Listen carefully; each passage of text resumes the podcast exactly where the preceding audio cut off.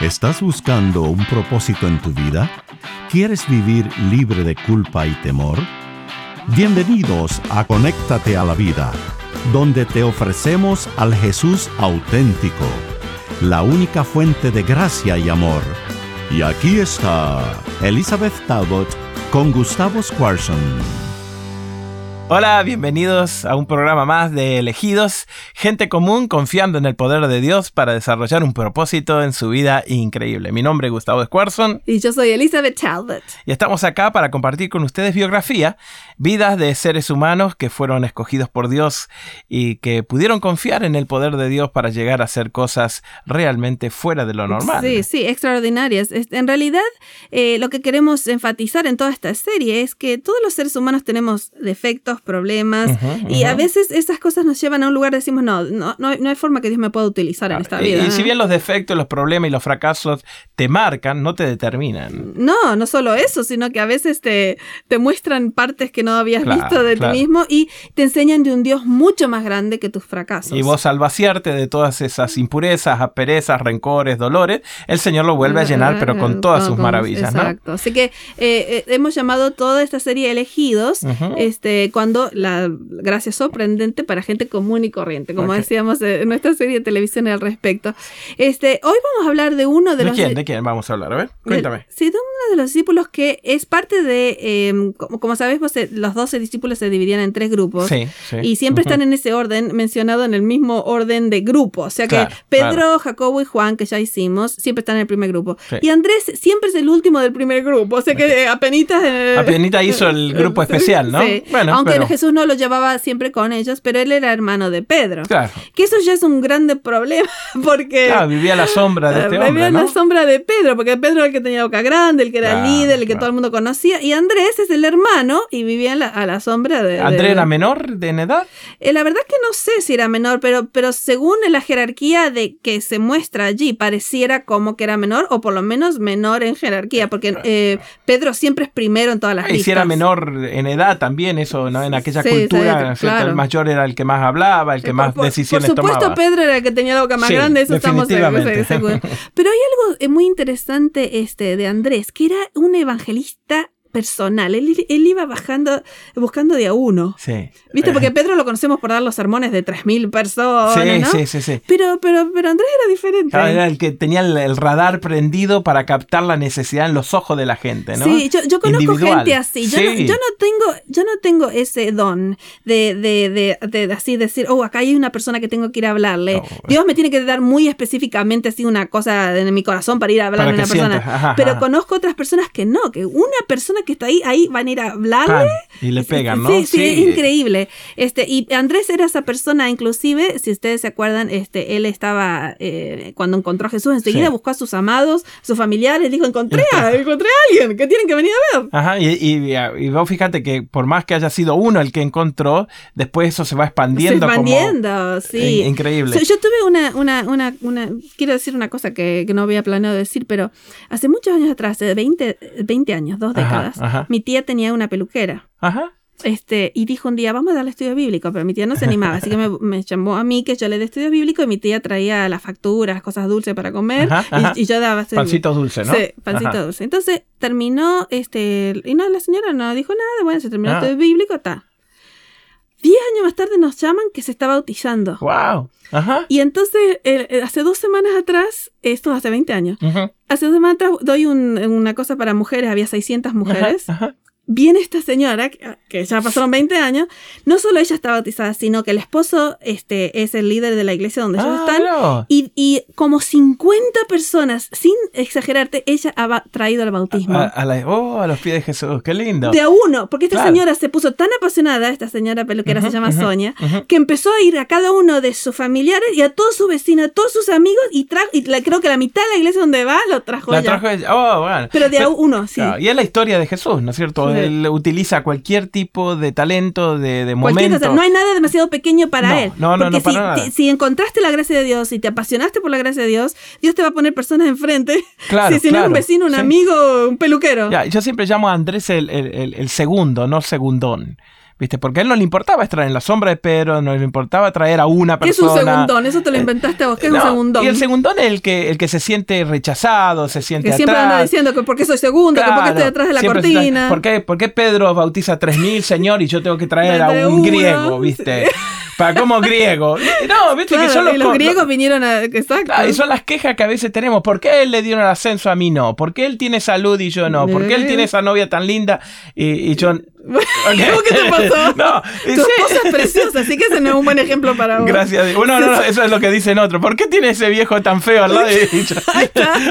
No, pero viste, y eso es ser un segundón, viste, estás siempre Pensando que, quejándote. que, que quisiera ser primero. Ah, y no, y no, no valorás que Dios utiliza cualquier don, por más pequeño que sea, para hacer algo extraordinario. Sí, ¿viste? yo siempre digo, este, nosotros conocemos que, que, que Pedro predicó un sermón que transformó a 3.000 Sí, personas, sí, pero. Andrés fue el que llevó a Pedro a Jesús. O sea que O sea si no hubiera habido un Andrés, Andrés no no hubiera Pedro, Pedro. Y no había 3.000. Exacto. Entonces, Es- es- o sea que hoy vamos a hablar de, de los discípulos que Dios llama a estar detrás de las escenas, digamos, Claro. detrás de la, de, de la luz, que no son los que están no enfrente. son protagonistas, eh, ¿viste? Pero, pero para el cielo sí. claro. Porque claro. El, el propósito de Dios, imagínate si todos fuéramos la, la una persona que está enfrente. Sí, sí, sí. Sí. mean, ¿Cuán lento crecería el, el- el reino de Dios? No, pero, pero nos pasa en este momento a nosotros, Lisa. Hay, hay un montón de personas alrededor nuestro que hacen posible de que, Que haya nuestra radio, que haya voz, televisión, claro, que- y que nuestra voz llegue al corazón de la persona que está escuchando y no es por nosotros. y- Eh, hay- sí, sí, sí, no, hay, si no fuera por, por nuestros productores y todo, no pasa Los nada. productores. La gente de la radio, los y, que lo y ese que pusieron, está la- allá en el otro fin del mundo que mandó su donación para que esto siga. Exacto, Aquella exacto. eh, viejita que está allá del otro lado orando para que,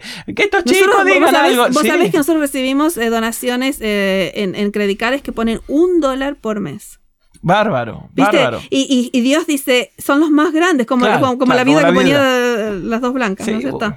Así que todo tiene, este, nada es demasiado pequeño en las manos del maestro. Entonces Andrés, ustedes pueden leerlo en capítulo 1 de Juan, buscó a sus amados enseguida, y los trajo a Jesús cuando él vio a Jesús, lo trajo a Pedro a Jesús, y, Sí. y resulta que este, este deseo de Andrés de, de, De compartir, de compartir y de ser personal, hizo uno de los, eh, eh, Jesús hizo uno de los milagros más Más. grandes con algo que le trajo Andrés. Así que Sí. vamos a ir al Evangelio de Juan, capítulo 6. Ajá. Ustedes todos conocen seguramente el milagro, pero se lo vamos a ir contando de a poquito. Dale, sí, sí, sí, fue un milagro muy conocido. Muy conocido, muy pero famoso. muchos no saben que Andrés fue el protagonista. Resulta que estamos, eh, Jesús está predicando y de repente hay 5.000 hombres y sin contar las mujeres y los niños que llegó la hora de comer. Sí, así que estamos hablando de casi una multitud de 15.000 personas. Sí, ¿no? pero te, te quiero decir que yo acabo de volver del mar de Galilea. Sí. Y no sé cómo se podría haber juntado 10.000 personas ahí, porque las Uh. aldeas eran pequeñitas, no era como que vos decías ahora el suburbio de Los Ángeles. sí, sí. Las aldeas Ah, sí. eran pequeñas, o sea que si hubiera eh, eh, una multitud de 10.000 personas, era una cosa muy grande, muy grande,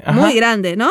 Y ahí tenemos, se vino toda Galilea. Ajá. Claro, claro, la voz se corrió por todos Sí, lados. sí, sí, por todas las ciudades, todo alrededor del lago, ¿no? Bueno, lo que pasa es que viste que lo que Jesús ofrecía, lo hemos estado viendo en esta serie, era tan fuera de lo normal. extraordinario, era tan Eh, diferente que la religión que daban los Claro. fariseos, que Llenaba que- tanto, ¿no? tanto, sí, y, y- y permitía que todos vengan. O sea que no, no, no, nos extraña que haya 10.000 personas. Lo Exacto, que pero es increíble. es el increíble. que, que vos ves, wow, la gente realmente lo buscaba por todas Claro, partes. ajá, ajá. Y entonces tenemos eh, un montón de gente, este, y de repente es hora de comer. Entonces, versículo. A Jesús es- le agarra el buen humor. Sí, entonces decide mostrarles a ellos este, eh, su necesidad de él. Ajá, Versículo ajá. 5 del capítulo 6 de San Juan. Cuando alzó Jesús los ojos y vio que habían venido una gran multitud, le dijo a Felipe.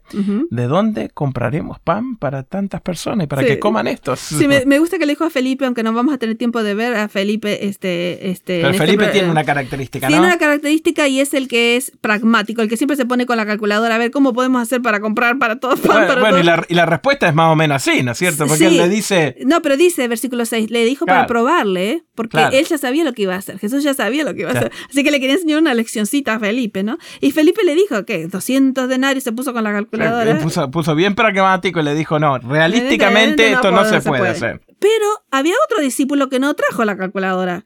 Ese salió a ver, a ver, ¿qué podemos darle comer? ¿Viste? Mire, ahí, ahí- ahí está de nuevo, disculpame, los segundones empezaron. No hay comida, no hay comida, los negocios están cerrados, ¿de dónde vamos a sacar Sacar 200? ese. Y el segundo dijo, a ver, a ver, ¿qué hay ¿Qué relacionado? hay para comer? A ¿Qué ver, hay? vamos a ver si hay fruta y verdura colgado de un árbol. Eh, Y salió Andrés en el versículo 8 y 9. Uno de sus discípulos, Andrés, hermano de Simón Pedro, le dijo, aquí está un muchacho que tiene cinco panes de cebada y dos pececitos.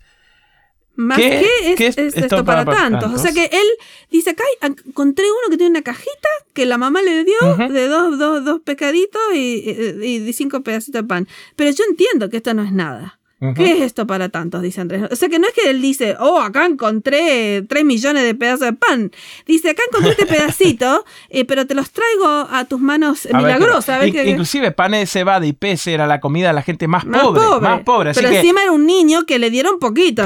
porque no era que vino una familia de 15 y tenían 30 pedazos. Claro, claro. Y entonces Jesús dijo, haga recostar a la gente y Andrés habrá dicho, no sé si entendió bien lo que le dije, ¿no? Porque la respuesta de Jesús fue inmediata, hagan recostar a la gente. Sí. Sí, ahora, eh, eh, hoy nosotros comemos en mesas y sillas. El recostarse... Era de posición para comer. Ok, para vos recibir un milagro tenés que estar en posición. ¡Ah! Mira qué lindo. Sí, sí, sí. ponete en posición de recibir un milagro. Claro, porque eh, mm, no me quiero adelantar, Liz, pero viste que la gente que recibió el pan fue la que se recostó. Los que quedaron parados no recibieron nada. No, le dice, denle a los que están recostados. O sea que si vos no te pones en posición, vos le podés decir, Señor, haceme este milagro, pero si no te pones en posición, es muy probable que... que todos los problemas de la Biblia son oportunidades para milagros. Todos los milagros que tenemos en la Biblia empezaron con un problema.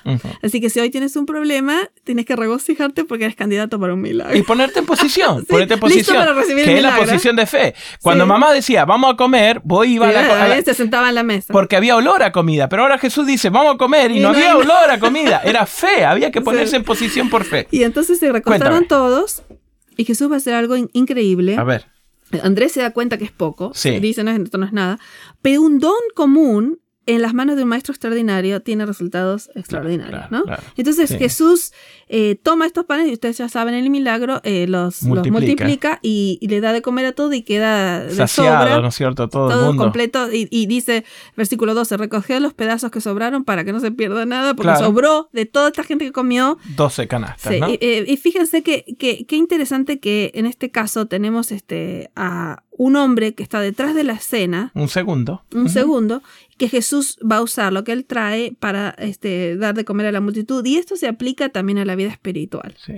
Porque, porque Dios no, no, no, desperdicia ningún. No hay ningún don demasiado pequeño. Si tú crees que lo único que Dios te dio fue una linda sonrisa, perfecto. Este, parate enfrente de, de, un lugar donde la gente necesite una sonrisa. Y Dios va a través de esa sonrisa a tocar a miles de personas. Y comienza, ¿no es cierto?, esa contagiarse de, del milagro de Dios como Sonia, ¿no? Que de eh, uno salieron 50. Salieron 50 y más. Y más, claro. Este, eh, como dijimos antes, Pedro predicó un sermón que convirtió a 3.000, pero Andrés trajo a Pedro Jesús. Así que en ningún momento sientas que lo que tú tienes no es suficiente porque es en las manos extraordinarias del maestro que lo vas a poner. Inclusive Dios no desperdicia ninguna lágrima. No creas que ningún sufrimiento en las manos de Dios mm. pasa desapercibido porque empieza de sufrimiento a pasarse a ser cumplido en mm. propósito. Exacto, y de propósito va a ser bendición para alguien que también le va a dar su propósito. Es una cadena, ¿no?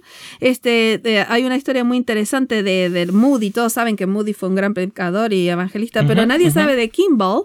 Kimball era el maestro que le enseñaba la lección y un día no venía nadie porque había eh, nevado y vino este chico y él le dio la lección a este chico. Ah, y resulta que ese día eh, Moody dio su, vida a Cristo. Este, y, es, y nadie sabe de Kimball, pero lo trajo a Moody a, los pies, de, Jesús, y después trajo a miles a los pies de Jesús. Así que queremos decirte que hay un extraordinario maestro que has encontrado. Este, puedes confiar en él para tu salvación. Siempre. Puedes confiar en Él para el propósito de tu vida. Totalmente. Y, y puedes confiar que en las sus manos extraordinarias, hasta lo que parece más insignificante para los ojos humanos, se hace extraordinario en las manos de Dios. Gracias por acompañarnos en Conéctate a la Vida. Para devocionales, videos, libros en audio y mucho más, te invitamos a que bajes nuestra aplicación Jesús 101 y que visites nuestro sitio de internet jesús101.tv. Nuevamente, jesús101.tv. Hasta pronto y recuerda que con Jesús puedes vivir sin temor.